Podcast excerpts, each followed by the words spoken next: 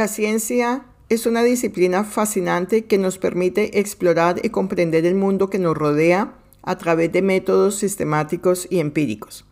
Sin embargo, para maximizar su potencial y lograr un impacto real en la sociedad, es crucial que vaya más allá del laboratorio y llegue a la sociedad a través de diferentes medios, como la educación, la comunicación pública y la transferencia de tecnología, entre otros.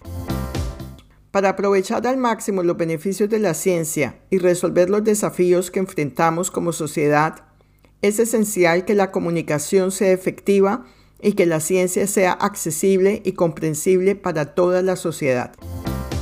La ciencia puede ofrecer una gama de beneficios para todos, desde productos de gran valor e interés hasta soluciones innovadoras para problemas globales. Por lo tanto, para lograr esto, es necesario establecer alianzas y colaboraciones entre la ciencia y otros sectores, por ejemplo, la industria, quien lidera métodos y conocimientos necesarios para llevar los productos y servicios al mercado.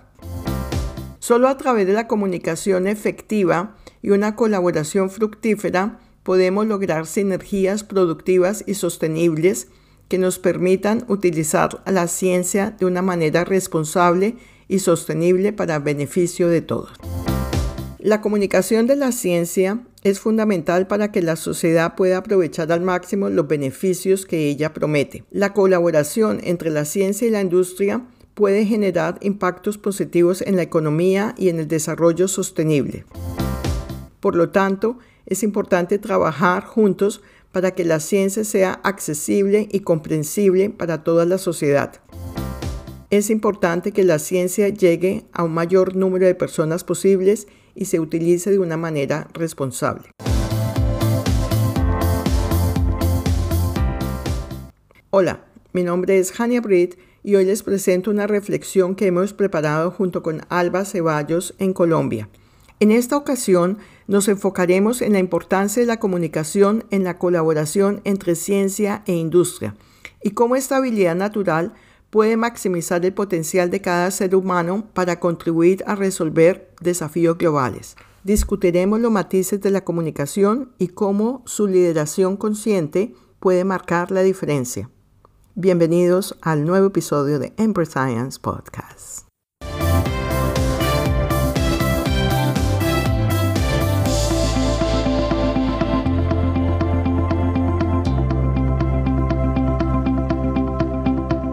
La mayoría de los biólogos, los científicos, reconocemos la diversidad natural como un resultado de la evolución, donde la comunicación y el intercambio de información han jugado un papel importante en el proceso, ya que esto nos ha ayudado a comunicarnos con nuestro entorno. No solamente nos conecta, fortaleciendo el desarrollo de estrategias para vivir y sobrevivir.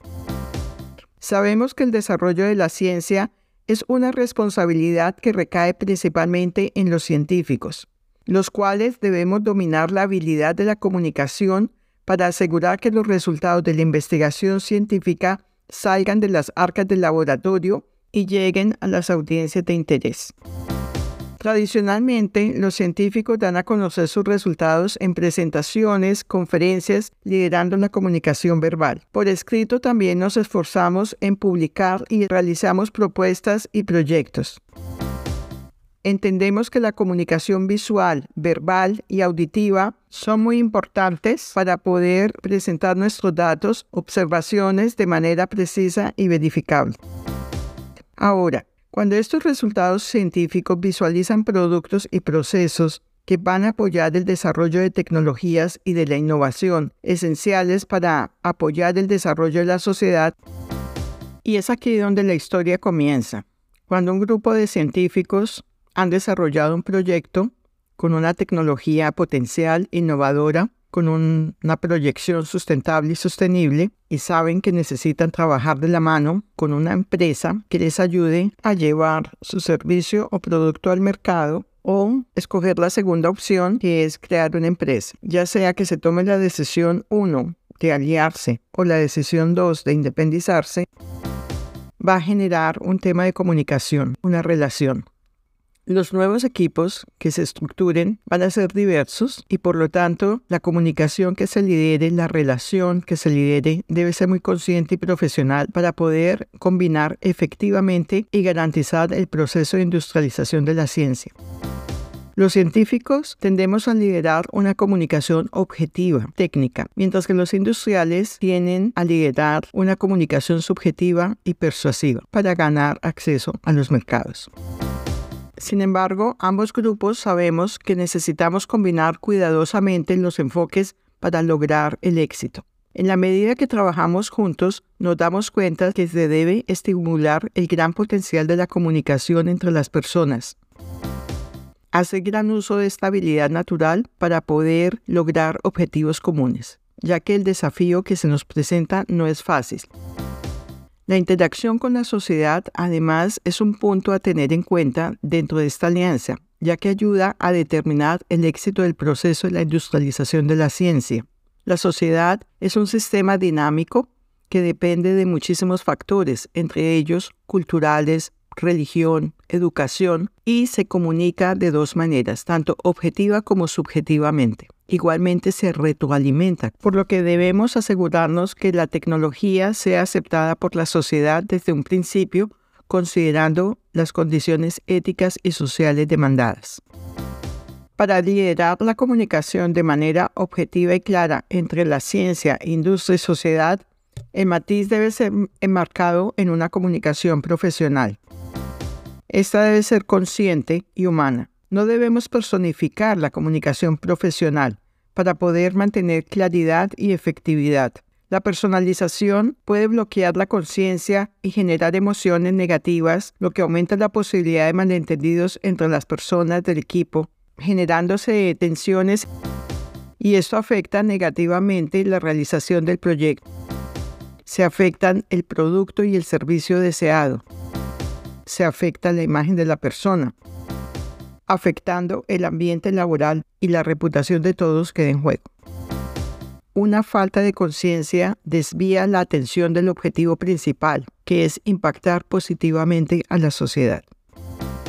Desde otra perspectiva, una comunicación profesional impulsa la asertividad y efectividad, esencial para el logro del éxito de esta relación fina entre ciencia e industria. Esta además se puede desglosar en dos categorías, la comunicación interpersonal y la comunicación institucional, las cuales son muy parecidas ya que todo el tiempo estamos hablando entre personas.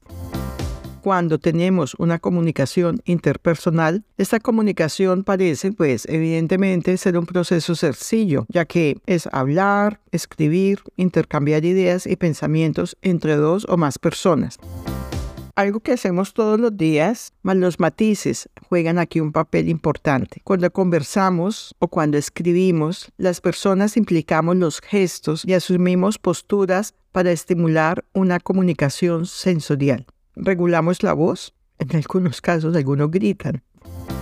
Luego también nos presentamos visualmente generando una imagen. A nivel de comunicación digital, se hace uso de las figuritas, de los emojis, imágenes y vídeos, donde expresamos con ello aceptación o rechazo en la interacción. Nuestro comportamiento es un producto de la evolución y siempre es una táctica para desarrollar.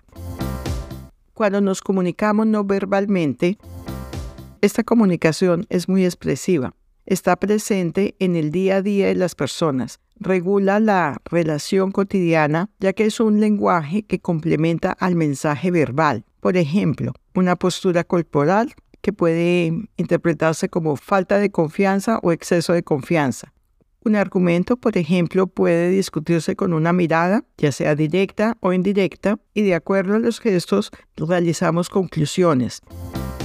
A veces algunas personas tienen un comportamiento bastante raro ocasionado por factores externos, por ejemplo, estrés, emociones internas, alguna enfermedad que sufre la persona y también por cuestiones culturales en donde el cerebro hace una rápida percepción y se da una respuesta a un cierto estereotipo. Cuando tenemos este tipo de comunicación, debemos siempre ser muy analíticos y entender la objetividad de ella para poder bloquear la subjetividad que genera.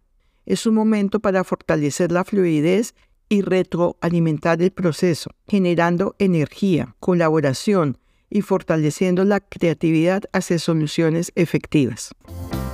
Ya para resumir, podemos decir que la comunicación interpersonal a nivel profesional se fomenta con muchísimos aspectos, entre ellos la empatía, el respeto, la confianza, la escucha activa, la comprensión, la honestidad, la apertura, la asertividad, la flexibilidad y la tolerancia. Todos estos son, en resumen, los valores de una buena comunicación, los cuales, a nivel profesional, no deben tomarse en carácter personal porque la comunicación es entre colegas. Por otro lado, la comunicación institucional es esencial para establecer networking con equipos de trabajo y audiencias diversas. Sin embargo, se pueden crear obstáculos debido a diferencias culturales y lingüísticas cuando los equipos son internacionales. Y para superar estas barreras es importante adoptar un enfoque empático y colaborativo y estar atentos a clarificar las incertidumbres y comprender la perspectiva del interlocutor especialmente para llegar a instituciones científicas e industriales con un lenguaje no familiar para algunos participantes. En resumen, la ciencia y la industria no deben ser consideradas como fines en sí mismas, sino como medios para lograr objetivos más amplios como el bienestar económico, social, la equidad y la sostenibilidad para la sociedad. En última instancia, estos avances tecnológicos deben beneficiarnos a todos. La concientización de nuestra comunicación y su impacto promueve relaciones más fuertes y beneficia el networking. Cada día se nos presenta la oportunidad de comunicarnos con empatía y alinear nuestros objetivos comunes de manera efectiva. La comunicación consciente es fundamental para la industrialización de la ciencia y para lograr un progreso sostenible en nuestra sociedad. Muchas gracias por escuchar este episodio de Empress Science Podcast. Networking y comunicación, una inversión en tu carrera y en tu futuro.